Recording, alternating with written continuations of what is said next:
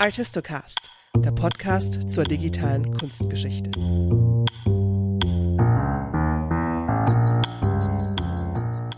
Die Kunstgeschichte ist eine Bild-, Werk-, Schrift-, Buchwissenschaft, um es mal verkürzt zu sagen.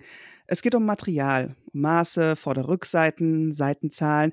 Also wir forschen neben der Theorie an Bildern, Objekten, haptischen, an Ereignissen. Da sind wir doch mal ganz ehrlich, wie viel Zeit unserer Forschungs- und Arbeitszeit verbringen wir denn eigentlich an diesen Werken? Und wie oft ist unser Fenster zur Welt dieses leuchtende Display vor unserer Nase? Vieles aus unserem Alltag ist in irgendeiner Form maschinenlesbar, digitalisiert oder von Grund auf digital. Also ist nur ganz gleich, ob man digitalisiert oder digital hat. Dahinter verbirgt sich immer eins. Daten. Also fangen wir mal von vorne an. Was sind Daten eigentlich? Als Geisteswissenschaftlerin will ich mich dem Begriff erstmal über eine Definition nähern, um auch gleich zu merken, es gibt unterschiedliche Definitionsansätze. Und noch dazu, verschiedene Fachbereiche benutzen verschiedene Definitionen. Also der erste Schritt zum etymologischen Wörterbuch, da steht Daten, Plural von Datum, aus dem Lateinischen von dare, mit der Bedeutung für gegebene Größen, Angaben und Beleg. Also ein Datum ist zunächst erstmal was Gegebenes. Ganz umgangssprachlich kann ich darunter also was Gegebenes, Tatsachen, Ereignisse oder eben das tägliche Datum verstehen. Datum sind Informationen. Oder verbergen sich hinter Daten Informationen? Bevor ich nun einen Knoten ins Hirn bekomme, frage ich mal lieber gleich bei einem Experten nach.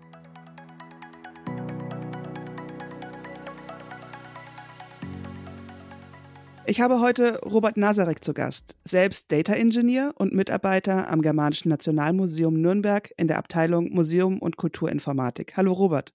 Hallo. Auf deiner Homepage startest du gleich mit einer wunderbaren Metapher über deinen Werdegang. Da schreibst du über dich, und ich zitiere jetzt mal, in den Tiefen der digitalen Geisteswissenschaften geboren, habe ich mich durch eine Menge schmutziger Daten aus historischen Quellen gegraben. Python, eine Programmiersprache, war meine Schaufel und ich habe meine Shanties in SQL gesungen. Also SQL, eine Datenbanksprache. Also wenn jemand mir über Daten in den Kulturwissenschaften und Daten in der Kunstgeschichte was erklären kann, dann bist du das. Ich starte also mal mit der Gretchenfrage und du darfst gerne ausweichen. Was sind digitale Daten? Ja, das ist, äh, ich versuche das immer einfach zu halten, also möglichst. Bei Daten sind wir, man spricht davon, alle kennen die, tausendmal schon gehört. Und äh, ich sag mal so, wir reden ja über digitale Daten, also nicht über die, die in Büchern stehen. Und grundsätzlich finde ich Daten, das sind immer strukturierte Informationen. Also irgendeine Form ähm, also in den Informationen, die eine Form hat. Und dann kann man sagen, okay, es kann Text sein, es kann Zahl sein, es kann Bilder sein, Audio sein. Aber es gehört auch dazu, dass die halt strukturiert sind in zum Beispiel Tabellen oder in einer Datenbank oder in einem Textdokument oder so. Also grundsätzlich würde ich sagen, Daten sind alles, was eine strukturierte Information ist. Ganz simpel. Und wie kommen wir nun von dieser traditionellen Schriftbildwissenschaft zu den Daten? Ist alles in Daten abbildbar? Na, ich als Datenenthusiast sage natürlich ja, alles. Man kann alles machen, weil wir ja in uns drin, in unserem Geist, in unserem Bewusstsein auch irgendwie immer strukturieren oder äh, Zusammenhänge bilden. Und es ist nur die Frage, wie gut können wir das halt dem Computer beibringen oder wie gut in das Format bringen, was wir dann verarbeiten wollen. Das ist ja die Krux. Und ähm, wenn ich jetzt sagen will, okay, was, also was sind Daten, mit denen wir so umgehen, jetzt in der Kunstgeschichte oder halt in der, in der Geisteswissenschaft, sind das ja oft so Dinge wie, okay, was ist jetzt ein äh, Objekt, was hat das für Eigenschaften, was ist ein, eine Person oder so und die hacken wir dann in kleine Stücke und die Schwierigkeit ist, dass wir als Menschen ja sehr ähm, unstrukturiert Sachen bearbeiten können. Also wir können Text lesen und da stehen Wörter drin, da stehen Semantiken drin und das ist für uns alles verständlich, weil uns, wir können das alles in Sekunden, Millisekunden schneller aufnehmen. Beim Computer ist es so, dass wir das ja in kleine Teile auseinandernehmen müssen. Wir lesen einen Text und den wollen wir dann in eine Form bringen und dann müssen wir sagen, okay, was steht denn da wie drin? Alles, was der Mensch an impliziten Wissen, Erfahrungen hat, um zum Beispiel zu verstehen, was eine Person ist oder was sich hinter dem Begriff Person und per, ähm, Personenname verbirgt, das müssen wir dem Computer irgendwie anders beibringen und sagen, es gibt eine Spalte, die heißt Person, da ist die erste Zeile drin und so weiter und so fort. Und das ist, glaube ich, die Schwierigkeit, dass wir Sachen, die wir von uns mit implizitem Wissen verarbeiten können, dem Computer explizit beibringen müssen. Und das ist die Krux an der ganzen Sache. Also immer dann, wenn es um Daten geht, und dann schmeißen wir mal die ganzen Definitionsversuche über den Haufen, geht es darum, unsere Art und Weise, etwas zu sehen, zu verstehen, zu strukturieren, in eine Form zu packen, die auch maschinenlesbar ist. Ja, also Mensch und Maschine, das darf man auch nicht vergessen. Weil mhm. es geht ja im Endeffekt geht später auch darum, dass Menschen das wieder ähm, äh, interpretieren können oder verstehen können. Aber dieser Transformationsprozess, das ist halt, wie gesagt, genau. Man geht vom, vom, von der Quelle, der Mensch bringt der Maschine, dass die Maschine das lesen kann, bei. Und die, durch verschiedene andere Prozesse, kommt wieder zum Menschen und, also zum Menschen und zur Maschine und beide müssen es dann verstehen können. Sprechen wir dann eigentlich die gleiche Sprache, wenn ich als Kunsthistorikerin mit äh, dir als Data Engineer ähm, über jetzt Objekte und die Objektdaten spreche? Oder reden wir da manchmal aneinander vorbei? Also wir reden ganz oft aneinander vorbei. Aber das machen wir auch sowieso. also überall in der Gesellschaft reden Leute aneinander vorbei. Und da ist es immer wichtig, vorher halt zu sagen, okay, worüber reden wir und was verstehen wir darunter? Also das ist so, dass es natürlich so ist, wenn Fachgebiete weiter auseinander liegen, dass die zum Beispiel ein Historiker unter einem Künstler etwas anderes verstehen kann als ein ähm, Kunsthistoriker.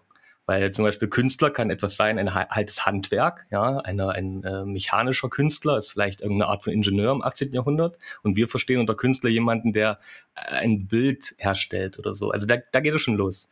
Und dasselbe ist es halt, wenn man über Daten redet oder Objekte, Entitäten, das sind alles Begriffe, die man vielleicht nicht in verschiedenen Forschungsbereichen äh, ständig verwendet. Und dann muss man sowieso drüber reden. Ich meine, das wird immer besser, die äh, Data, ähm, also die Verständnis, äh, Verständnis von Daten, Datentechnik und Computer- und Informationstechnik, die nimmt natürlich immer mehr Raum in Leut bei Leuten ein, weil immer mehr Leute mit Computer arbeiten. Und dann wird auch das Verständnis klarer, wenn man es über, also Entitäten redet. Das ist ein Wort, den das Leute jetzt immer mehr hören und auch wissen, was es ungefähr ist. Ja, und was ist es denn genau? Das ist ein Ding. ein Ding, über das wir reden wollen. Also, das ist quasi ein, eine, man versucht, ja, bei ähm, in, der, in der Datentechnik versucht man ja immer Sachen der wirklichen Welt schematisch zu beschreiben. Und eine Entität ist ein Ding, über das ich etwas aussagen will. Der Autor ist eine Entität. Das Museumsobjekt ist eine Entität. Ähm, und jede Entität hat Eigenschaften. Also zum mhm. Beispiel der, der, der Autor hat die Eigenschaften eines Namens oder eines Geburtorts oder von Werken. Und das Werk an sich kann wiederum eine Entität sein. Also weil die ja wieder eigene Eigenschaften hat, wie Veröffentlichkeitsdatum, Herstellungsinformation und so weiter und so fort. Können auch abstrakte Sachen Entitäten sein oder muss es immer irgendwas Fassbares, Greifbares haben? Das kann natürlich auch eine Idee sein oder ein, wenn man in die in die jetzt ein bisschen tiefer reingeht, kann man sagen, na, es gibt das Buch, was ich anfassen kann, aber es gibt auch den Text in dem Buch, der quasi unabhängig von dem physischen Objekt existiert. Es gibt auch ähm, Dinge wie Perspektiven oder Bezeichnungen, die quasi auf etwas angewendet werden, die aber nichts mit dem Informationsträger so zu tun haben. Und dann wird das halt spannend, weil immaterielle Sachen zu definieren und festzupacken und die in Verbindung mit der realen Welt zu stellen, das ist so die Königsdisziplin der Verdatung. Also gibt es unzählige Dimensionen von Daten. Du hast jetzt schon ein paar genannt, Personendaten, Objektdaten, Daten, die messbar sind, äh, Größe, Länge, Gewicht, Daten, die interpretierbar sind. Es sieht für mich alt aus, es sieht für mich neu aus, der Zustand sieht für mich so aus. Konzepte hattest du jetzt schon genannt. Dahinter verbirgt sich vielleicht auch die Vorstellung, oder man könnte jetzt meinen, dass man alles zu Daten machen könnte. Gibt es da auch Grenzen? Also was kann man nicht zu Daten machen? Das ist immer die Frage, weil was heißt, was will man wirklich tun? Und äh, ich, ich fange mal anders an. Ich sag mal mhm. so, ähm, man hat ja zum Beispiel in einem Forschungsprojekt eine Forschungsfrage. Ja, und äh, die will man beantworten. Man will zum Beispiel beantworten, wie ähm, ein Kunstobjekt, äh, welchen Weg das genommen hat. Also wo war das zuerst, zu wem ist das gewechselt, wann gab es so Lücken. Ähm, das möchte man zum Beispiel darstellen und möchte es beantworten, also Provenienzsachen. Ja? Und dafür muss ich bestimmte Dinge aufnehmen. Muss zum Beispiel aufnehmen, okay, wer, wer war der Besitzer oder die Besitzerin zu einer bestimmten Zeit? Wann ist das gewechselt? Also verschiedene Datenpunkte. Und dann kann ich die Forschungsfrage beantworten. Dann gibt es Sachen, dass ich zum Beispiel für andere Leute äh, Dinge aufnehme, also so Metadaten nennt man das ja, dass wenn andere sich irgendwie in die Datenbank einloggen oder was suchen, dass die Dinge finden, obwohl die nicht genau wissen, was jetzt ein bestimmter Datenpunkt ist, dass die zum Beispiel so übergeordnete Daten suchen, also Autoren oder Personennamen und etliches. Und dann gibt es halt so Sachen, die ich mache, um Funktionen zu erfüllen. Zum Beispiel, dass ich suchen kann, dass ich editieren kann, dass ich analysieren kann. Und das, daran scheidet sich immer alles. Habe ich das quasi so aufgenommen, also meine Verdatung, meine Punkte, meine Entitäten, meine Eigenschaften von den Entitäten so gebildet, dass ich diese Funktion erfüllen kann, dass ich die Sachen finden kann oder halt nicht. Und deswegen kann man natürlich immer sagen, das ist nicht möglich, weil wenn ich es nicht aufgenommen habe, kann ich es nicht machen. Aber wenn mhm. ich mir das vorher überlege, habe ich bis jetzt noch nicht den Fall gehabt, dass Sachen nicht möglich sind. Wenn es natürlich die Datenpunkte nicht gibt, weil da zum Beispiel kein Name drin steht, dann ist es, geht es natürlich nicht, weil ich es nicht weiß. Aber oder wenn ich zum Beispiel eine Person suche und ich nehme nur den Trivia-Namen von, von der Person und es gibt aber irgendwie eine Normierung, man hat Daten aufgenommen, hat alle Namen schön normiert und dann suchen Leute aber nach dem Namen, der im, weiß ich nicht, 15. Jahrhundert verwendet wurde, dann finde ich es auch nicht.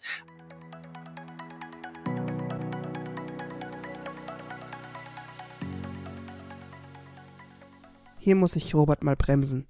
So selbstverständlich wie er von Trivia-Namen und Normierung spricht, ist das Ganze nämlich nicht. Bei der Erschließung von Werken, Ereignissen oder allgemeiner gesagt bei der Sacherschließung muss man vorher gewisse Entscheidungen auf semantischer und syntaktischer Ebene treffen. Man braucht Regeln. Sonst enden Personennamen in dem Feld von Standorten oder einer im Team schreibt die Titel auf Italienisch und die nächste auf Englisch.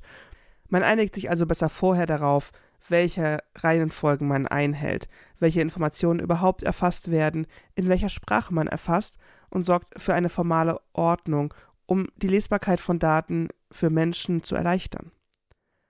Man versucht auch semantisch und sprachlich möglichst eindeutig zu sein, gerade wenn es um Titel, Themenbereiche oder Künstlerinnennamen geht.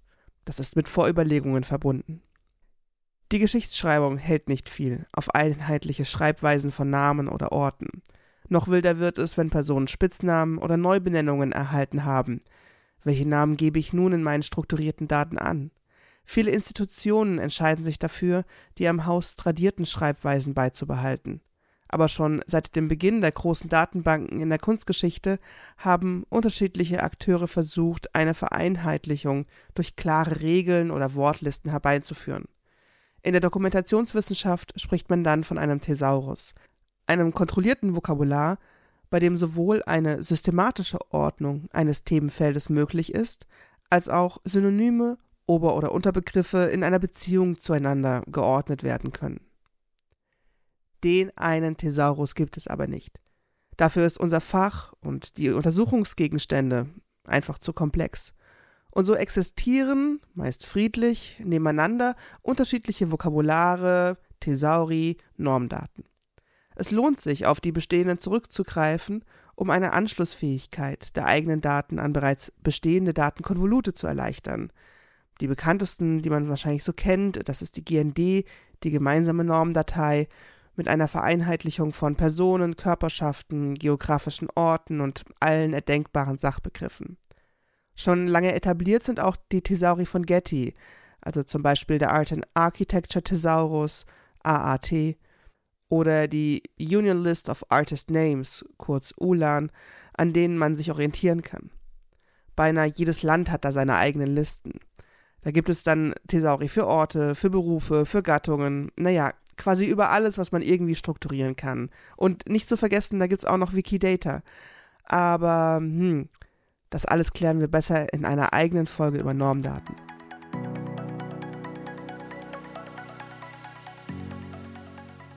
Also Daten und Informationssysteme können immer nur die Fragen und Funktionen beantworten, für die sie gebaut wurden. Und das ist halt das Ding. Menschen können Sachen verknüpfen, die können interpretieren, die können quasi durch Erfahrungen neues Wissen. Deswegen ist es halt, wenn ich mit, wenn wir jetzt ein Interview führen, kann ich da viel mehr beantworten. Wenn du ChatGBT fragst, kann der auch ganz viel, aber der kann zum Beispiel nicht bewusst äh, bestimmte Dinge reflektieren und dann eine, eine Frage beantworten, die nicht auf seiner Datenbasis lagen.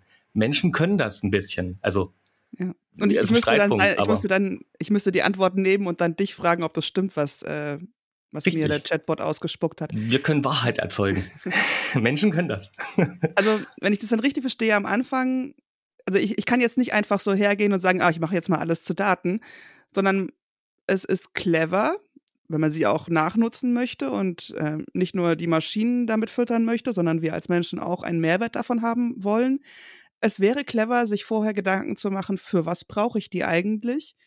Ähm, was ist das Ziel und was sollen sie mir aussagen, also dann in ihrer Gesamtheit, wenn es gibt ja nicht nur, man legt ja nicht nur eine Person an, sondern man möchte ja jetzt zum Beispiel mal bei Personen bleiben, ein Personennetzwerk sehen. Dann hat man dann irgendwie tausend Personen da drinne. Das wäre dann auch so eine Zielvorstellung. Genau, da schwingt das ja schon mit. Das ist ja schon drin. Also man muss immer sehen, Daten, also Fakten oder ganz am Anfang. Wir haben, wenn wir einfach nur ein Blatt Papier vor uns liegen und da sind Zeichen drauf und Buchstaben, dann hat man so eine Grund, also da, da ist irgendwas drauf geschrieben. Dann geht man weiter und liest ein Wort. Woher wissen wir, dass diese Zeichen ein bestimmtes Wort sind? Weil wir halt das gelernt haben, das verstehen können. Und irgendwann geht es halt los und sagt, okay, man hat Daten, aber Daten für sich, dass man eine Tabelle hat, da gibt es eine Zeile, da steht Person, Name und drunter steht zum Beispiel Dürer. Ja, dass das überhaupt eine Bedeutung hat, ist halt nur, dass wir das so interpretieren können. Das heißt, es gibt eine bestimmte, also es gibt Daten, die kommen in Zusammenhänge, dann gibt es Informationen, dann lesen wir das, äh, interpretieren wir das und dann wird vielleicht irgendwann Wissen draus. Also es gibt verschiedene ähm, Stufen von etwas auf der Welt existiert, bis zu wir verstehen, was damit gemeint ist und können damit was anfangen. Und ähm, das ist immer gebunden an eine Zielvorstellung, an eine Fragestellung, an eine Funktion, an etwas. Also es ist nicht so, dass einfach wir sagen können, wir nehmen mal alles auf, was es auf der Welt gibt, und dann werden wir schon irgendwie Wissen erzeugen, weil das so nicht funktioniert.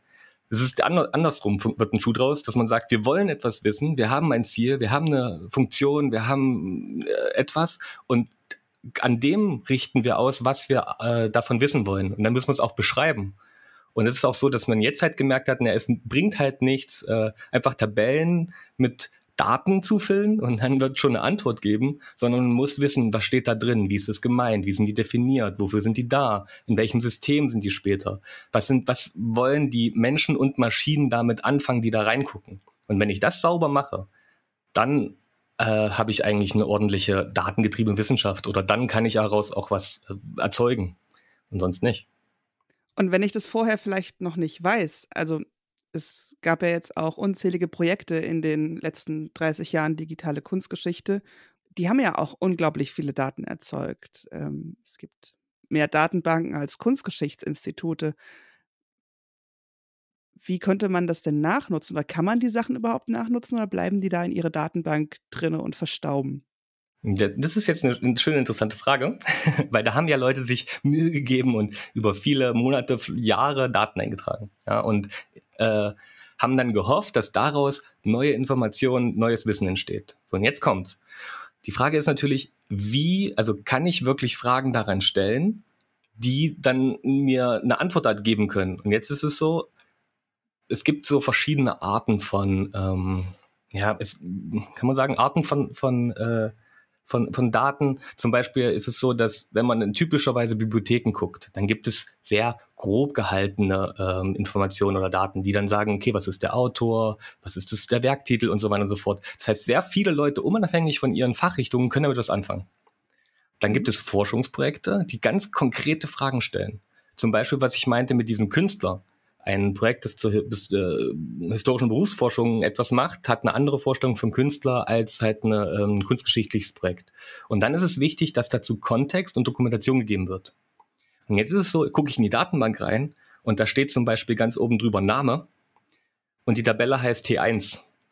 Und dann, danach steht Bezeichnung und danach steht Ort und danach steht äh, vielleicht ähm, Task 1 oder so, dann kann weder der Mensch noch die Maschine was wahrscheinlich damit anfangen. Mhm. Und jetzt ist es halt ganz spannend, haben die Leute, die damals die Datenbank gemacht haben, eine ordentliche Dokumentation gemacht. Das muss nicht unbedingt immer ein Standard sein. Also es muss nicht so sein, dass das, was da steht, es gibt ja schöne Standards in der Kunstgeschichte, auch überhaupt in der Geistwissenschaft, äh, dass das wirklich ein eindeutig definierter Begriff ist, sondern es kann natürlich auch sein, dass die Forscher, der Forscher und die Forscherin einfach gut dokumentiert haben, gesagt haben, na, dieses Tabelle äh, soll das und das aufnehmen.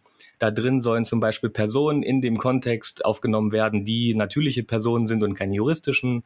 Äh, Name heißt nur Nachname. Da gibt es noch eine Tabelle, die heißt Orte und das ist mit Geburtsorten verknüpft. Ein Geburtsort wird so und so bezeichnet. Also das, wenn das existiert, dann kann man zumindest nachträglich, ja, also nicht wenn das gebunden ist, aber zumindest nachträglich kann man das gut verstehen und nachnutzen.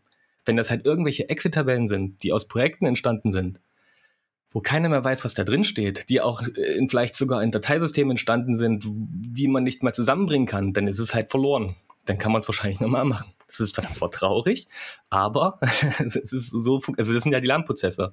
Wir, wir, leben ja auch nicht so, dass wir alles sofort perfekt machen, sondern wir lernen ja ständig daraus, wie wir mit, damit umgehen.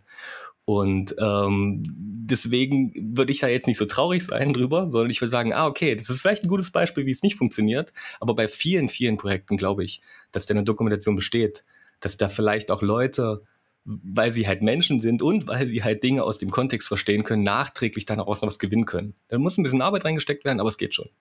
Aber wie viel das ist, so, das ist halt dann immer die mhm. Frage. Das heißt, die Daten sind da auch immer nur so gut wie der Kommentar und die Erklärung zu den Daten. Ja, auf jeden Fall. Also ich bin sehr, sehr stark davon überzeugt, dass Daten nur so gut sind wie die Doku, die darüber existiert. Weil, wie gesagt, wir Menschen verstehen viele Dinge aus dem Kontext heraus. Wir haben viel, wir können aus impliziten Sachen viel rausnehmen. Computer können das nicht, da muss alles explizit sein, da muss genau dastehen, was das heißt. Und wenn ich das nicht mache, wird das, wird das nicht verständlich und nicht aussagekräftig. Das heißt, jedes Mal, wenn ich ein Datenprojekt mache, es ist ganz wichtig, genau zu dokumentieren, was nehme ich da auf? Was ist die Fragestellung? Für wen mache ich das? Mache ich das halt für die Leute, die da drin forschen? Und oder für andere Menschen? Was wollen die Menschen wissen, die daran forschen? Was wollen die Menschen wissen, die das vielleicht nachnutzen? Und das muss ich wirklich aufschreiben, mir klar machen. Und äh, ich meine, User Stories ist, was man vielleicht mal hört und viele Leute haben denken, also äh, kennen das jetzt inzwischen, weil es ja auch ähm, Metadatenkonzepte gibt oder Hauptforschungsdatenpläne ähm, und so weiter und so fort, da steht es vielleicht mal drin. Und machen das eher so stiefmütterlich, aber das ist ein ganz zentraler Punkt. Weil wenn ich das nicht mache, dann nehme ich zum Beispiel, komme ich oft in die Situation, dass ich Daten aufnehme, die ich denke, oh, die könnten wichtig sein und benutze die nie wieder. Mhm. Oder man, man verrennt sich und hat plötzlich stellt fest, oh, von den vielen schönen Sachen, die ich machen wollte, schaffe ich das nicht mehr, weil ich äh, gar nicht mehr die Fülle aufnehmen kann. Und deswegen ist es ganz wichtig zu sagen, okay, für, also erster Punkt, für wen mache ich das? Für mich, für, für mein Projekt, für andere Menschen? Äh, was sind die Fragestellungen? Was brauche ich dazu, um diese Fragestellung zu beantworten? Was ist das System, was ich nutze? Welche Funktionen möchte ich anbieten? Gibt es eine Suche? Gibt es Bearbeitung? Gibt es irgendwelche fancy Viewer, die Sachen rausnehmen sollen und highlighten oder was auch immer? Wie will ich das anbieten? Also das sind so Fragen, die man hat und dann schreibt man sich das tatsächlich auf und sagt zum Beispiel, ja, Maria, Kunststudentin an der Uni, äh, sucht nach bestimmten Kunstwerken, sie möchte die alle nach äh, Datum geordnet haben und dazu soll sie äh, rechts ein Bild haben, wenn sie draufklickt, dass sie sieht. Also wirklich ganz praktische Dinge, die wirklich äh, gemacht werden sollen damit. Also ihr denkt euch praktisch dann so eine Persona aus mit so einem Nutzungsszenario. Genau. Und dann hat man vielleicht fünf, sechs Personas und merkt, okay, diese ganzen Nutzungsszenarien wären nice to have, aber wir haben nur drei Projektjahre. Konzentrieren wir uns auf die wichtigsten und, und priorisiert dann? Richtig. Also das ist, man, man sucht sich, also am Anfang ist ja quasi diese Planungsphase, die heißt ja nur, was, was wollen wir erstmal machen? Also richtig positivistisch rangehen, weil man macht, da macht man es ja noch nicht. Man nimmt sich aber explizit Zeit und sagt sich, okay, was wollen wir wirklich tun? Und was, wie sieht das praktisch aus? Und da muss man ja noch keine Daten aufgenommen haben. Also es ist ja wirklich nur die Fragestellung, das sind die Funktionen, die man hat. So, dann hat man diese ganzen Personen, also fiktiven User Stories, und fängt an und sagt, okay, was muss ich denn dazu aufnehmen? Was geben die Quellen her? Und das ist so deduktive Datenschemata, also, äh, also deduktiv rangehen im Sinne von, ich habe vorher aus meiner Forschungsliteratur was gelesen, ich habe Bedürfnisse vorher mir festgelegt und dann weiß ich zum Beispiel, na, wenn man nach Personen suchen will, braucht man halt eine Person mit wahrscheinlich Personennamen. Und dann fängt man an, die Quellen oder den Forschungsgegenstand anzuschauen und stellt fest, hm, ich habe jetzt hier zwar, ich habe jetzt hier Objekte und auf den Objekten gibt es etwas, was ich vorher gar nicht beachtet habe. Zum Beispiel, dass es ein bestimmtes Bildmotiv gibt oder ein bestimmtes Material, was irgendwie sehr heraussticht und deswegen induktiv aus der Arbeit vom Projekt einen neuen Datenpunkt erhebe. Vorher gehe ich also mit meinen normalen Fragen ran, die ich vorher hatte, und bei der Arbeit fallen mir neue Sachen auf. So, und jetzt kommt's ja, wie gewichte ich das? Was nehme ich wirklich auf, was nicht? Und dann ist es so, dass ich zum Beispiel empfehle zu sagen, wir gehen in Iterationen vor. Ja, gucken unseren Forschungsstand an und wissen zum Beispiel, ah, ich habe 5000 Objekte, die ich äh, untersuchen will. Gibt es sind die Objekte alle gleich geformt? Gibt es unterschiedliche Datendichten? Ist zu manchen sehr viel bekannt, zu manchen sehr wenig? Und dann bilde ich mir so eine kleine Stichprobe raus und sage zum Beispiel so, okay, ich habe zwar 5000 Objekte, aber ich gucke mir erstmal 50 an, die so ungefähr die Bandbreite der vorhandenen Forschungsgegenstände repräsentiert. Und dann sage ich, okay, was sind denn die wichtigsten Punkte für andere Leute, so kurative Daten? Was wollen die wissen, wenn ich das suche? Weil die sind meistens schnell aufzunehmen. Also der Herst also der Autor zum Beispiel oder der Künstler, Herstellungsdatum, äh, Material, so, solche Sachen, die rattert man meistens gut durch. Und dann gibt es das zweite. Was sind denn für mich richtig wichtige Daten, die ich brauche, um meine Forschungsfrage zu beantworten? Und das ist das, was ich auf jeden Fall erfüllen muss. Und dann kann ich 50 Objekte machen, gucken, ob das irgendwie gut klappt, baue, baue mein Datenmodell und dann nehme ich die nächsten 50 und gucke halt rein, verändert sich da was, äh, switcht da was um, und dann, dann habe ich zum Beispiel 100 Objekte aufgenommen, habe ein Datenmodell gebildet, habe die wichtigsten Sachen be beantwortet, habe zum Beispiel alles zusammen, wenn ich das so weitermachen könnte, könnte ich die grundlegenden Funktionen erfüllen und dann rechne ich hoch. Und mhm. das so, wenn ich das mit allen Daten, also mit allen Objekten machen würde, mit allen 5000, reicht meine Zeit. wenn die Zeit dann schon nicht reicht, dann habe ich ein richtiges Problem. Das heißt, irgendwie mal 200 aufnehmen und dann merken, oh Gott, wir haben bei der Hälfte was vergessen, wir müssen jetzt nachträglich nochmal neue Kategorien bilden und neue Klassifikationen einbauen, ist Worst-Case-Szenario? Na, nicht unbedingt. Und wie gesagt, es kommt ja auf die Zeit drauf an. Das, äh, mhm. wenn die, ich sag mal, die wichtigsten Sachen müssen wir erfüllen, weil das steht ja meistens im Projekteintrag oder, äh, oder äh, im Antrag oder in der eigenen Vorhaben. Wenn das nicht so ist, dann muss ich natürlich kürzen, muss irgendwie bitter, also dann muss man überlegen, aber das sollte man sich vorher halt äh, klar machen. Und aber in den meisten Fällen würde ich sagen, ist es so, wenn man nicht halbwegs völlig überzogen war, ist es so, dass man dann ein bisschen Zeit hat oder sagt so, okay, das schaffe ich alles. Ich habe hochgerechnet, wir sind, wir haben ein Dreijahresprojekt. Ich, wenn ich das alles jetzt aufnehme, habe ich irgendwie ein Jahr Daten aufgenommen. Dann rechne ich ein Drittel drauf, weil immer was dazwischen kommt und sagst, okay, ich habe also quasi in meinem Projekt noch eineinhalb Jahre Zeit. Das ist also jetzt fiktive Rechnung, aber so ungefähr rangehen und dann sagen, okay, was ist jetzt, was kommt zum Beispiel induktiv aus den Daten heraus? Also was sehe ich, ist jetzt interessant, was ist was, was ich nicht beachtet habe? Und dann gehe ich immer so die Durchläufe durch. Immer guck dann rein vor mein Datenmodell, rechne mal hoch, schaue, ob ich das halt quasi zeitlich schaffe, guckt, ob das auch wirklich gleichbleibend ist, also ob nicht nur irgendwie ich jetzt durch Zufall zwei Objekte gefunden habe, die super datendicht sind, wo Sachen drinstehen, die ich nie hatte, sondern ist es auch wirklich irgendwie verteilt?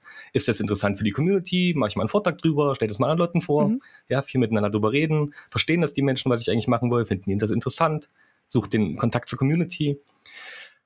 Und das sind Iterationen. Das heißt, ich mache das mehrmals und forme so Datenmodell und Zeitplan. Und wenn man das wirklich beachtet, was ich natürlich, was, was ich auch oft nicht mache, weil man ja gedrungen ist und was plötzlich vertieft in seinem äh, Forschungsgegenstand ist, aber wenn man das sich beibringt und äh, beachtet, dann ist man auf einem ganz guten Weg, weil dann hat man für sich seine Fragen beantwortet, gibt was an die Community zurück, weil man auch die mit beachtet hat und man hat ein äh, Daten aufgenommen, ein Datenmodell ähm, gebaut, was halt äh, zweckmäßig ist. Ja. Mhm.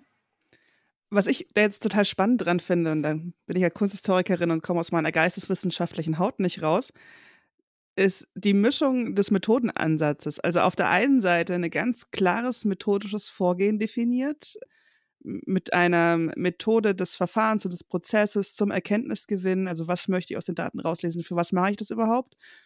Die Zweckgebundenheit auch, überhaupt mit Daten zu arbeiten und nicht einfach so, na, dann machen wir halt mal ein paar Daten. Kombiniert mit deinem iterativen Vorgehen, das wahrscheinlich eher äh, deine Informatiker-Natur ist. Das finde ich eine total spannende Herangehensweise, weil da ist ja auch noch vieles offen. Man, man hat zwar dann diese Methode, man hat diesen Plan des Vorgehens, es heißt aber auch, dass da Raum zum Explorieren ist, zum Entdecken und zum Erkunden. Der, der, der Witz ist, dass es ja gar nicht informationstechnisch spezifisch ist, sondern das ist eine Heuristik, das machen eigentlich Geisteswissenschaftler ständig. Das, mhm. das klingt jetzt so, weil das natürlich sagt, ja, man holt sich Daten raus und macht eine Stichprobe und bla bla bla. Aber im Prinzip ist es so, wenn man eine Quelle liest und man kennt sich mit dem Themengebiet überhaupt nicht aus. Also jetzt Geschichtswissenschaft. Ich komme aus der Geschichtswissenschaft, das hört man vielleicht so ein bisschen raus. Mhm. ja, aber man liest eine Quelle, kennt sich eigentlich nicht aus und hat keine Ahnung und liest die und an der Quelle bilden sich so langsam Punkte raus. Dass man weiß, ah, okay, vielleicht ist das gemeint, vielleicht gibt es da irgendwie Zusammenhänge und dann liest man mit dem Vorwissen die nächste Quelle und versteht die natürlich besser. Und im Prinzip ist es auch so eine Form Iteration, weil wenn man dann fünf Quellen gelesen hat und dann nochmal zur ersten zurückkehrt, dann versteht man die ja auch wieder viel, viel besser, weil man dann Umwissen hat. Und ähnlich ist es bei, der, bei dem Vorgang der Methodik mit den Daten.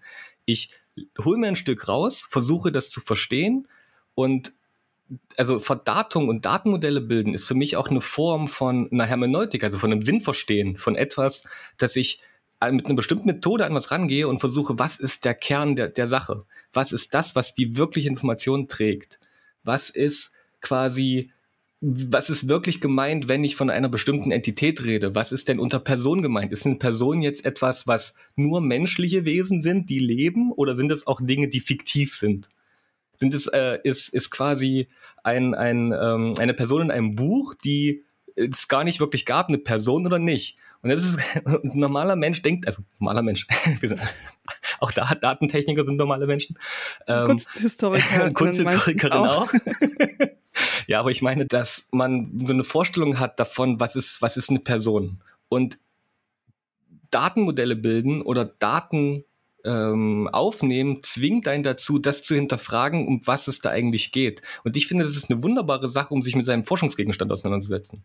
Und das ist etwas, was halt nicht irgendwie, also für viele ist es lästig, weil sie dann plötzlich Sachen, die, es ist doch klar, was eine Person ist, sagen. Und dann sagen wir als Datentechniker, nee, ist es nicht. was ist denn eine Person? Ne, das ist halt, das ist ein Mensch. Ja, aber lebt der, lebt der nicht? Ist der im Buch? Und das müssen wir alles aufnehmen, damit wir sagen können, okay, wenn du darüber redest, dann können wir das halt, wenn, wenn eine Suche startet, sagen, okay, das gehört alles dazu. Oder wir müssen nochmal teilen, juristische und natürliche Personen, weil man Institutionen trennen will und so weiter und so fort. Und das ist dann nervig für viele Leute, aber es ist halt wichtig, damit Mensch und Maschine wirklich weiß, worum es geht. Und ich finde das halt, das ist was Positives. Das ist was, was uns hilft, Dinge besser zu verstehen. Und darum geht es eigentlich. Ich glaube, ich habe auch noch nie mit Kunsthistorikerinnen und Kunsthistorikern so viel über Kategorien diskutiert wie mit den Personen, die die Datenbanken gebaut haben. ja, das ist das. Das ist die Kategorie ist unser unser äh, heiliges Ding, was wir so rumtragen, sagen, worum geht's? Wie beschreiben wir das? Was ist das wirklich? Ja. Ja, und jetzt, ähm, jetzt kommen wir aber zu dem Knackpunkt. Also ich nehme die Daten auf. Du hast vorhin das Wort verdaten gesagt. Also ich mache etwas zu Daten mit, einem, mit einer speziellen Zielvorstellung. Dann sitzt man in einem Team zusammen, das macht man natürlich nicht alleine, debattiert Stunden um Stunden über die Kategorien, über die Definition der Kategorien. Und dann ist man noch ganz fix und dokumentiert das auch, dass alle wissen, was man eigentlich unter dem Begriff versteht. Wie schafft man es, dass nicht alle ihre eigenen Interpretationen und ihre eigenen Begriffe so wild durcheinander werfen. Du hast vorhin schon von Standards gesprochen. Also gibt es in der Kunstgeschichte Standards, auf die man sich schon geeinigt hat, wo man sagt, okay, ihr braucht nicht schon wieder die Personendiskussion führen. Wir haben das einmal für euch de definiert. Ähm, hier ist unsere Definition, nimmt das bitte und dann können wir endlich bei anderen Kategorien weitermachen und über Wichtigeres sprechen. Oder ähm, ist es immer noch eine Sache, die in Verhandlung ist? Also hm, Jetzt muss, ich, jetzt muss ich mich bloß ein bisschen vorsichtig ausdrücken, weil es gibt zwei, also ich, ich fange mit zwei Perspektiven an, die mir so begegnet sind. Perspektive eins ist die, ich weiß es am besten Perspektive, äh, weil ich dazu schon sehr lange forsche und meine Definition ist sowieso die, die an die sich alle halten müssen. Und das ist natürlich in der Wissenschaft, äh, kommt, das, kommt das vor, äh, auch äh, zu öfter als man denkt. Und das ist halt so, weil das aber daran hängt, dass man zu einem bestimmten Forschungsgebiet forscht. Wenn das äh, individuell bleibt oder bei wenigen Personen, dann ist es immer noch okay. Dann hat man seine eigene, dann hat man zum Beispiel seine eigene Definition von Künstler oder was weiß ich. Jetzt geht es aber los, dass oder Daten, von Titel oder, oder von Titel oder ja. von was auch immer man hat. Das man hat das lange für sich als also in seiner in seinem Kontext oder in ihrem ihrem Kontext hat man das äh, war das zweckmäßig. Und das Schöne an Daten und Computern ist ja, dass wir das an alle weitergeben können. Dass wir nicht mehr ein Buch haben, was in einer Bibliothek steht, man muss da hingehen und das Buch rausziehen und das lesen oder die Tabelle angucken, sondern wir können das ins Internet stellen und viele, viele, viele Leute können das nachnutzen. Und das heißt, es ist halt schön, dass es dann nicht nur eine, eine ganz spezifische, projektgebundene, personengebundene Definition gibt, sondern dass möglichst viele Leute damit was anfangen können. Und das führt dazu, dass man halt nicht komplett seine Definition vielleicht durchsetzt, sondern eine, die intersubjektiv geteilt wird. Standards sind ein Weg, dass sich diese schlauen Leute äh, hingesetzt haben und gesagt haben, wir versuchen das mal, dass wir möglichst breite Definitionen aufstellen. Dass wir sagen, okay, dass möglichst viele Leute damit was anfangen können. Das heißt nicht, das ist das Missverständnis, dass das immer genau so perfekt auf mein Projekt passt. Das heißt, es ist ein Anfangspunkt. Das ist etwas, das kann passen. Das kann zum Beispiel Titel oder äh, also biologisches Objekt oder so, das kann irgendwie in mein, mein, mein, Forschungsmodell passen oder halt nicht. Aber ich würde sagen, das ist halt, das haben Leute gemacht, damit man eine gute Orientierung hat. Zum Beispiel, dass man daran denkt, wir hatten vorhin schon Dimensionen von Daten, dass es verschiedene Dimensionen gibt, die ich mitdenken will. Wir hatten dieses Kurative. Ist es für andere außerhalb meines Projekts nutzbringend oder nur inner, innerhalb meines Projektes? Ist es so, dass es Chronologien gibt, also beachte ich, dass es äh, zu einem anderen Zeitpunkt der Geschichte vielleicht eine unterschiedliche Perspektive gab, wie ich die reinbringen kann. Äh, ist es irgendwie wichtig, dass ich verdaten kann, dass es aktuell gültig ist oder dass es halt mal äh, oder dass es falsch ist oder so. Kann ich zum Beispiel so äh, Informationsstatus mitgeben. Also es sind so viele Dinge, die hat man sich in, bei Standards schon mal überlegt. Und vor allem hat man sich überlegt, was sind denn die grundsätzlichen ähm, Informationen, die ich überhaupt aufnehmen will. Und jetzt, ich, wenn ich ein Beispiel bringen darf, ist es so, woran man das meistens merkt, ist, man hat so einen sehr berühmten, echten, sage ich, echter Standard, weil der ist wirklich ISO-zertifiziert. Das ist das CDOC CRM. Also CDOC CRM, das ist ja jetzt eine Abkürzung. Für was steht das denn? Es sind zwei Teile. CIDOC ist das internationale Komitee für äh, internationale Dokumentation. Ah ja, genau, vom, ähm, vom ICOM, also vom Museumsverband. Ja, und äh, das CRM, das ist das, der wichtige Punkt, das ist das äh, Conceptual Reference Model. Und es geht halt darum, dass sich Leute ausgedacht haben, wie kann ich denn in den Sammlungen, Museumswissenschaften oder vielleicht sogar breiter in geisteswissenschaftlichen Glam-Institutionen ähm, Dinge beschreiben und definieren. Und der äh, Witz daran ist, dass es nicht jetzt irgendeine Technik ist oder dass es irgendwie gebunden ist an ein Dateiformat oder irgendwie so ein Kram, sondern das ist eher so, dass man sich überlegt hat, gibt es Konzepte in unserem Themenbereich, in unserer Wissensdomäne, also Domäne im den äh, akademischen oder gesellschaftlichen Bereich, in der wir uns bewegen, was wichtig ist, um Dinge zu beschreiben. Mhm. Dann haben sich aus vielen Ländern der Welt Leute zusammengesetzt und haben überlegt, okay, was brauchen wir? Dann sind da so Sachen drin wie zum Beispiel ähm, das menschengemachte Objekt oder die Person oder der Herstellungsprozess. Und das Spannende daran ist, dass wir zum Beispiel andere Modelle haben. Es gibt zum Beispiel sowas wie ein Dublin Core, ja, das ist, wird von Bibliotheken benutzt oder von Archiven, um vor allen Dingen halt äh, bibliografische Daten aufzunehmen. Und jetzt gibt es was ganz Spannendes. Und zwar ist es so, dass man gemerkt hat, es gibt äh, oftmals sagt man, versucht man Daten objektzentriert aufzunehmen. Man hat zum Beispiel eine Person und sagt, Person hat einen Namen. Oder Person hat einen Gegenstand gemacht. Oder eine Person ist an einem Geburtsort. Und das Spannende, was zum Beispiel CDOC macht, also CDOC CRM macht, ist, dass es sagt, ich bin eventbasiert, also prozessbasiert. Es ist nicht so, also man objektzentriert äh, würde man sagen, Person hat gemacht Gegenstand. Und das CDOC sagt, Person war beteiligt an einer Herstellung. Her Herstellung hatte ein Resultat Objekt. Und jetzt, wenn man das überlegt, stellt man fest, so, aha, da kommt etwas rein, dass man gemerkt hat, die Welt besteht vielleicht nicht unbedingt so aus direkten Verknüpfungen, sondern aus Prozessen, an die Dinge gebunden sind. Und sowas zum Beispiel, dass man das auf Anhieb aus sich heraus, ohne Kenntnisse des CDOC, darauf kommt, das ist schmerzhaft. Weil man fängt dann an und dann stellt man während des Verdatens fest, ah, verdammt, eigentlich stellt er was her und es hat auch ein Herstellungsdatum und jetzt muss ich das irgendwie zusammenbringen. Und dann sind Standards extrem ähm, gut, weil die ganz diese Überlegungen und diese Tritte und diese Fallstricke alle schon mal durchgegangen sind und dann halt gesagt haben, okay, wir haben eine Lösung dafür. Und es gibt verschiedene, also Metadatenstandards ja, äh, oder Metadatenschemen oder Datenschemata, also eher so gesagt, die in verschiedenen Bereichen der äh, Kunstgeschichte oder der Wissenschaft das schon mal gemacht haben. Mhm. Und dann, wie gesagt, es gibt es CDOC, das ist halt eventbasiert, sehr groß, sehr breit. Es gibt abgespeckte Versionen, Lido zum Beispiel. Ähm, das ist zum Beispiel ein bisschen flacher und es ist halt durch äh, eine bestimmte Struktur gebunden. Also wie gesagt, da gibt es verschiedene Sachen, das will ich jetzt hier nicht direkt ausführen, aber es gibt so Nuancen und krasse Unterschiede. Mhm. Und zum Beispiel ist es so, wenn man halt das, das äh, durchgeht und sich das mal anguckt, dann stellt man fest, oh ja, das ist eigentlich eine gute Sache, wie ich das machen würde. Da ist jetzt zum Beispiel beim CDOC halt nicht meine, äh, meine Muschelschale drin, sondern nur das biologische Objekt, aber dann verfeinere ich das. Also wie gesagt, man muss immer sagen, so diese Standards und Metadatenschemen und Datenschemen, das ist nicht der Wahrheit letzter Schluss, es ist die Orientierung zu etwas. Und das hilft einem und es lohnt sich immer, das anzugucken. Immer, immer, immer.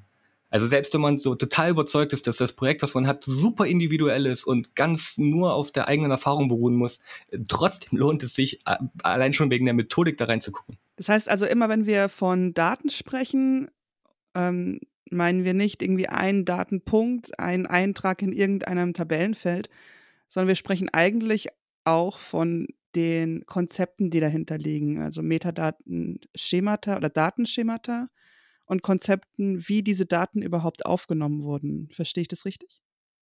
Ja, also auf jeden Fall, weil das ist, wir denken das immer mit. Ein schönes Beispiel ist, ich mache ein Projekt über äh, Keramiken oder Urnen, sagen wir Urnen. Und ich mache dieses Projekt und ich erwähne nirgendwo in meinem Datentabelle, dass es um Urnen geht ich nehme das auf, ich mache die Materialien, ich mache die äh, Hersteller, die Künstler, Künstlerinnen, ich schreibe das alles schön auf, aber da nirgends keine Tabelle steht, hallo, hier geht's um On. Der Mensch weiß das. Der, der sieht das und hat das Projekt gelesen und weiß, ah ja, das ist ein On-Projekt. Aber der Computer oder wenn man nur die Tabelle anguckt, ich gebe es an jemanden und habe das nicht, der weiß es nicht. Mhm. Und das sind zum Beispiel Sachen, der Kontext schwingt halt immer mit. Und das Schöne ist am Menschen ist, dass wir aus unseren Erfahrungen, Kontexte und Bedeutungen implizit äh, erschließen können. Ja, und je mehr Informationen wir über das haben, je mehr Erfahrung haben, wird es leichter. Kann natürlich auch falsch sein, wenn wir falsche Annahmen haben. Und das Schöne an Daten ist halt, wenn das gut gemacht ist, wenn die schön explizit sind, dann lassen die diesen Interpretationsspielraum, dann wird der kleiner. Und das ist für manche halt schwieriger, weil man sagt, ja, dann kann ich halt weniger Informationen rausholen. Und ich sage, ja, aber es wird auch genauer, weil man halt weiß, worum es geht. Jetzt ist es ja so, dass wir nicht alle in unserer Forschung Daten produzieren oder beziehungsweise verdaten wollen. Ähm, das ist ganz oft die Aufgabe von großen datengebenden Institutionen. Du hattest ja bereits CLAM angesprochen, also Galleries, Libraries, Archives, Museums. Gerade in der digitalen Kunstgeschichte möchte man ja datengetriebene Wissenschaft machen. Das heißt, ich würde mir in meinen Forschungsmodellen die Daten von woanders hernehmen ähm, sie aufeinander angleichen, anpassen und dann damit forschen. Sind diese Konzepte oder diese Art und Weise zu forschen von den datengebenden Institutionen überhaupt schon vorbereitet? Also sind die Metadatenschemata und die Art, wie wir Daten von Museen oder ähm, Bibliotheken bekommen, überhaupt dazu geeignet? Das ist sehr unterschiedlich. Aber ich meine, nehmen wir zum Beispiel ein Beispiel. Es gibt so arthistoricum.net äh, und da gibt es verschiedene Untersektionen, also High Data und High Icon und was ist, also gibt es äh, verschiedene Repositorien. Und natürlich ist es so, dass wenn das gerade Leute sind, oder Institutionen sind, die das schon länger machen, dann achten die natürlich darauf, dass bestimmte grundsätzliche Sachen erfüllt sind. Zum Beispiel, dass es ein Metadatenschema gibt, wo es halt klar ist, was ist denn unter einem bestimmten Bereich gemeint. Also oder einer bestimmten Entität oder eine Beschreibung davon. Also da, da kann man gucken und dann gibt's gibt ja auch die wundervolle NFDI for Culture inzwischen. Da gibt es einen Helpdesk und da gibt es ein ähm, Resources, wo man sich Repositorien angucken kann. Und die achten ja zum Beispiel darauf, dass da, wenn etwas genannt wird, dass es halt ähm, grundsätzlich eine bestimmte Qualität erreicht. Ja, dann kann man einfach mal gucken. Ich bin jetzt zum Beispiel am Germanischen Nationalmuseum. Wir machen ja auch unabhängige ähm, Projekte, also oder von uns halt Projekte. Und wir haben ja schon seit langer, langer Zeit Forschungsdatensysteme, die zum Beispiel auf Standards aufbauen. Das heißt, wenn man bei uns ein Projekt anguckt, so die Tafelmalerei oder den Objektkatalog und dort halt die Schnittstelle anfasst, und sich die Daten lädt oder da reinschaut, dann sieht man, ah, da verwenden, die verwenden zum Beispiel Linked Open Data, also mhm. Daten, die nicht nur halt erreichbar sind und die findbar sind und die zugreifbar sind und also dieses, diese Fair-Prinzipien, die man kennt, sondern ähm, wenn ich da reinschaue, dann sehe ich, ah, da gibt es eine Beschreibung zum Beispiel, was das heißt, weil Linked Open Data ist halt auch eine bestimmte Form von, wie, wie speichere ich Daten und dass ich zum Beispiel zu all meinen Entitäten und Eigenschaften auch die Beschreibung speichere. Das heißt, unabhängig äh, von der Oberfläche sehe ich, wenn ich die Daten lade, immer, was die bedeuten. Und das ist zum Beispiel so ein Punkt, da kann man immer schon mal schauen. Also, welche Repositorien gibt es, die dafür sorgen, zum Beispiel wirklich Linked Open Data anzubieten, die auch wirklich da bleiben, wo sie sind, die ich erreichen kann, also diese FAIR-Prinzipien. Ich finde es auch noch wichtig zu nennen, dass auch so Care-Prinzipien oder dass man halt auch mal drauf schaut, ob die auch so ethischen, moralischen Grundsätzen entsprechen. Ja, das ist jetzt nur so nebenbei. Ja, aber dass, dass man da zum Beispiel schon mal reinguckt und sieht, kann ich das verstehen von mir aus, ohne jemanden zu fragen, der das Forschungsprojekt äh, daran beteiligt war oder das geleitet hat, kann ich die Daten verstehen und so weiter verwenden. Und ich finde, die Tendenz ist immer stärker, dass es immer besser passiert. Leute machen sich immer mehr Gedanken darüber, können das unabhängig von Personen, die es erklären, andere Menschen verstehen. Und wir kommen, wenn wir das machen wollen, an Linked Open Data, also auch an den Semantiken von Daten nicht vorbei. Eine einfache Excel-Tabelle wird nicht mehr zukunftsträchtig sein. Erstens, weil es nicht das gute Format ist. Zweitens, weil es irgendwie die Doku dazu schwierig verbunden ist. Die kann verloren gehen oder es ist halt einfach kompliziert. Und ich glaube, dass wir uns immer mehr auf eine, eine, eine Form bewegen, dass zum Beispiel Bedeutung und Datenpunkte, also Werte, tatsächlich miteinander verknüpft sind. Und der Weg, also die, die, die Art heißt Linked Open Data. Und wenn man das schon hat, dann, das ist zwar manchmal auch komplizierter, weil es natürlich mehr Erkenntnisse braucht, aber es löst halt viele Probleme wie, kann ich es verstehen, kann ich daran, kann ich es verarbeiten, gibt es Computersysteme, die damit umgehen können. Und wenn das halt auch mehr Leute oder mehr Institutionen anbieten, mehr Leute nutzen, ist es natürlich überall, es wird irgendwie einfacher, es wird besser zu handelbar, es gibt bessere Systeme und die Tendenz ist auf jeden Fall stark da. Ja, das sehe ich schon. Würdest du auch sagen, dass durch die Bereitstellung ähm, von strukturierten Daten mit einem guten Linked Open Data Ansatz dass sich dadurch auch Forschungsansätze geändert haben? Oder kannst du das in deinem Arbeitsalltag irgendwie beobachten, dass jetzt Fragestellungen aus der Kunstgeschichte, aus den Geschichtswissenschaften, Kulturwissenschaften kommen, die vorher vielleicht nicht so da waren? Ja, ich, ich, was ich stark merke, ist zum Beispiel, dass das Mindset sich ein bisschen geändert hat, dass man zum Beispiel nicht mehr so, so, also äh, für, für, für ForscherInnen war es mal sehr klar, wenn keine Quellen am Text stehen, dann ist das schon ein bisschen fragwürdig. Aber wenn man so in Bücher äh, von renommierten ForscherInnen guckt, vor 70, 80 Jahren, dann stand da mal eine Quelle drunter und es war sehr viel Text und es gab wenig Nachweise. Und jetzt ist es zum Beispiel so ist, dass man schon mitbekommt, wenn da nicht das nicht datengestützt ist, also wenn man nicht offenlegt, wie man denn zu diesem Resultat kommt, was man hatte, wenn man nicht das quantifizieren kann. Also Aussagen wie zum Beispiel, ähm, ja, der Dürer war sehr oft in Italien. Dann ist es halt, was heißt sehr oft? Äh, war der überhaupt da? Woher weißt du das? Und wenn dann natürlich ein, man eine Grundlage hat, die sagt, guck mal, da gibt es aus den und den Quellen die und die Datenpunkte, die mit das und das belegen, dann ist es natürlich äh, viel glaubwürdiger und vor allem auch viel mehr, dass man andere Schlüsse daraus ziehen kann, als wenn man das einfach nur irgendwo geschrieben hat und aus irgendwo einen Text gelesen hat und auch mal nicht mal die Quelle angegeben hat. Und ich finde halt, Daten ist halt eine Form von etwas präziser und valider, überprüfbarer für jeden bereitzustellen. Es ist halt, wie gesagt, nicht mehr nur an die Erfahrung eines, einer einzelnen Person gebunden, sondern es wird davon halt gelöst, sodass es andere Leute halt überprüfen können und da zum Beispiel auch nutzen können, um ja, Forscher stellen ja und Forscherinnen stellen Wahrheiten her. Kann ich da äh, Sachen zusammenbringen und stützen die sich oder widersprechen die sich? Ich kann ja nie sagen, ob etwas wirklich, wirklich wahr ist, aber ich kann halt beweisen, dass etwas falsch ist, weil ich zum Beispiel sehe, das deckt sich nicht, da gibt es Widersprüche. Da habe ich was festgestellt, was dem, äh, dass etwas darstellt, dass es nicht sein kann. Und das kann ich viel besser machen, wenn ich dazu Grundlagen habe, Argumente habe, die sich auf Daten stützen. Und ich denke, das hat sich schon geändert. Und das ist auch, wird jetzt immer mehr vorausgesetzt. Das heißt, bevor wir zu einer datengetriebenen Kunstwissenschaft kommen, sind wir jetzt wahrscheinlich an dem Zeitpunkt, wo wir sagen, wir haben eine datengestützte Forschung. Immer mehr, ja. Das denke ich schon. Ich denke, also es wird nicht immer und überall der Fall sein. Und vor allem Daten aufnehmen kostet ja auch Zeit und Geld und viel, viel, die vielen Dinge. Und dann muss man sich immer fragen, bringt das jetzt wirklich was? Weil wenn zum Schluss des Projektes ein Suchschlitz auf Entitäten halt oder auf, auf Daten halt zeigt, und das ist alles, was dann passiert, dann ist es schwierig. Wir werden immer Texte brauchen, wir werden immer Bücher brauchen, wo Leute das zusammenfassen. Ob das dann ein Mensch sein wird in 50 Jahren oder halt eine KI, die dann quasi aus den Daten was generiert sei dahingestellt. Aber wir brauchen immer zusammenhängende, äh, erschließbare äh, sag ich mal, Texte oder Informationen, aus denen wir Wissen bilden können, wo das drinsteckt. Das ist halt für eine Tabelle ist das schwieriger, aber wir können die Tabelle nehmen als Beleg oder um daraus Analysen zu machen.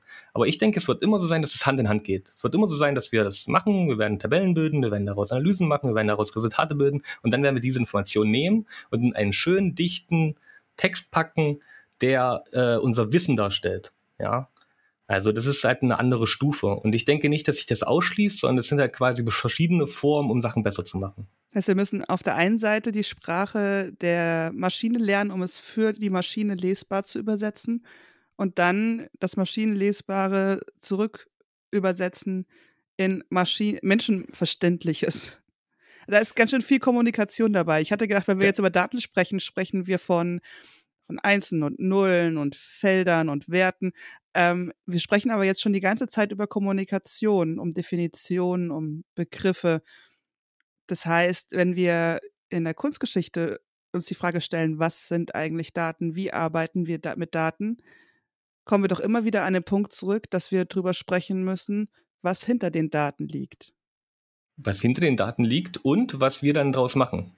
Also können wir, wenn wir äh, ich habe letztens ein, ähm, bei Mastodon was Kleines programmiert, indem ich eine Sentiment-Analyse gemacht habe. Ich habe halt gesagt, so, okay, wir haben einen Mastodon-Server, wir fertig haben, äh, und ich würde gerne wissen, wie so die Stimmung da ist. Und dann habe ich einfach ein, ein, Programm genommen, also habe halt geguckt und habe gesagt, analysiere doch mal alle Tweets und ordne die ein in, die sind positiv gemeint, negativ gemeint oder halt neutral.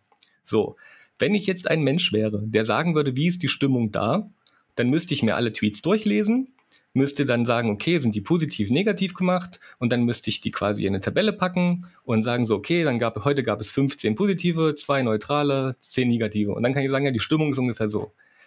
Und das Ding ist, dass das, wenn ich wenn, wenn ich sowas machen will, muss ich Daten aufnehmen, aber der Punkt, wo ich hin will, ist einfach zu sagen, wie war die Stimmung heute? Und dann schreibe ich einen Text, die Stimmung heute war gut. Und das ist aber etwas, was nicht die Maschine, was ich nicht an der Maschine meine, sondern ich meine das an andere Leute.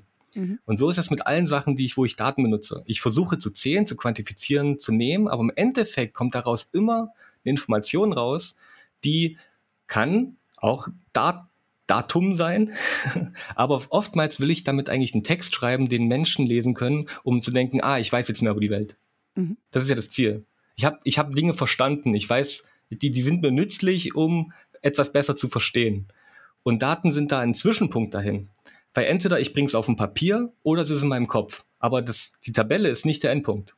Das sollte ja nie sein. Der sollte immer ein Schritt sein, um etwas besser zu verstehen, etwas darzustellen und etwas überprüfbar, belegbar äh, zu haben, um das, was ich quasi als Resultat habe, zu, zu belegen. Darum sollte es gehen.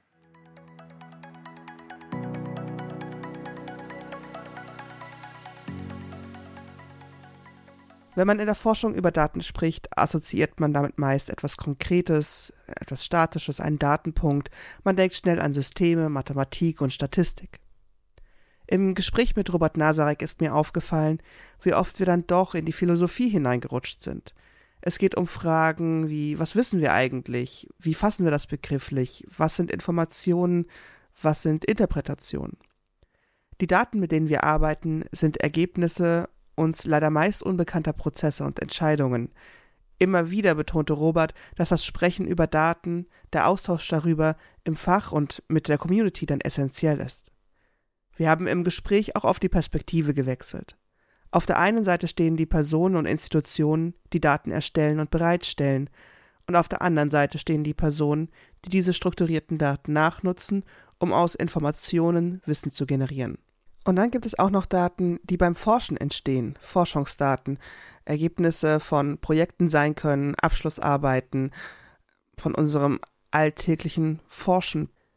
Dass Daten nur so gut sind wie ihre mitgelieferten Dokumentationen, die Metadaten, ist nun auch klar. Diese müssen aber auch erstmal gefunden werden. Und dass man dann innerhalb von Datenbanken und Daten das findet, was man gesucht hat, ist nicht selbstverständlich. Einstieg in solche Informationssysteme ist für uns oft ein kleines weißes Feld, der Suchschlitz. Von hier aus suchen wir nach Werken, Personen, Themen, Informationen. In der nächsten Folge spreche ich mit SpezialistInnen über die Praktiken des Suchens, die Herausforderungen, die Informationen findbar zu machen und die Frage, warum mir bei der Suche nach dem Dom von Worms auch immer wieder Bilder von Würmern ausgespielt werden.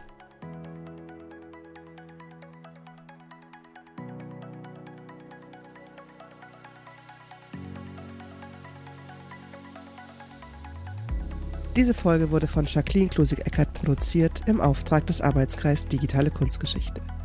Unterstützt wird sie dabei von der Redaktion der Arbeitskreismitglieder Peter Bell, Lisa Diekmann, Peggy Große, Waltraud von Pippich und Holger Simon. Finanziert wird Artistocast, der Podcast zur digitalen Kunstgeschichte von NFDI for Culture, dem Konsortium in der nationalen Forschungsdateninfrastruktur, das sich mit Forschungsdaten zu materiellen und immateriellen Kulturgütern befasst. Unterstützt wird Artistocast durch den Deutschen Verband für Kunstgeschichte. Du hast noch eine Frage oder Anregungen? Kontaktiere uns einfach unter podcast@ digitale-kunstgeschichte.de.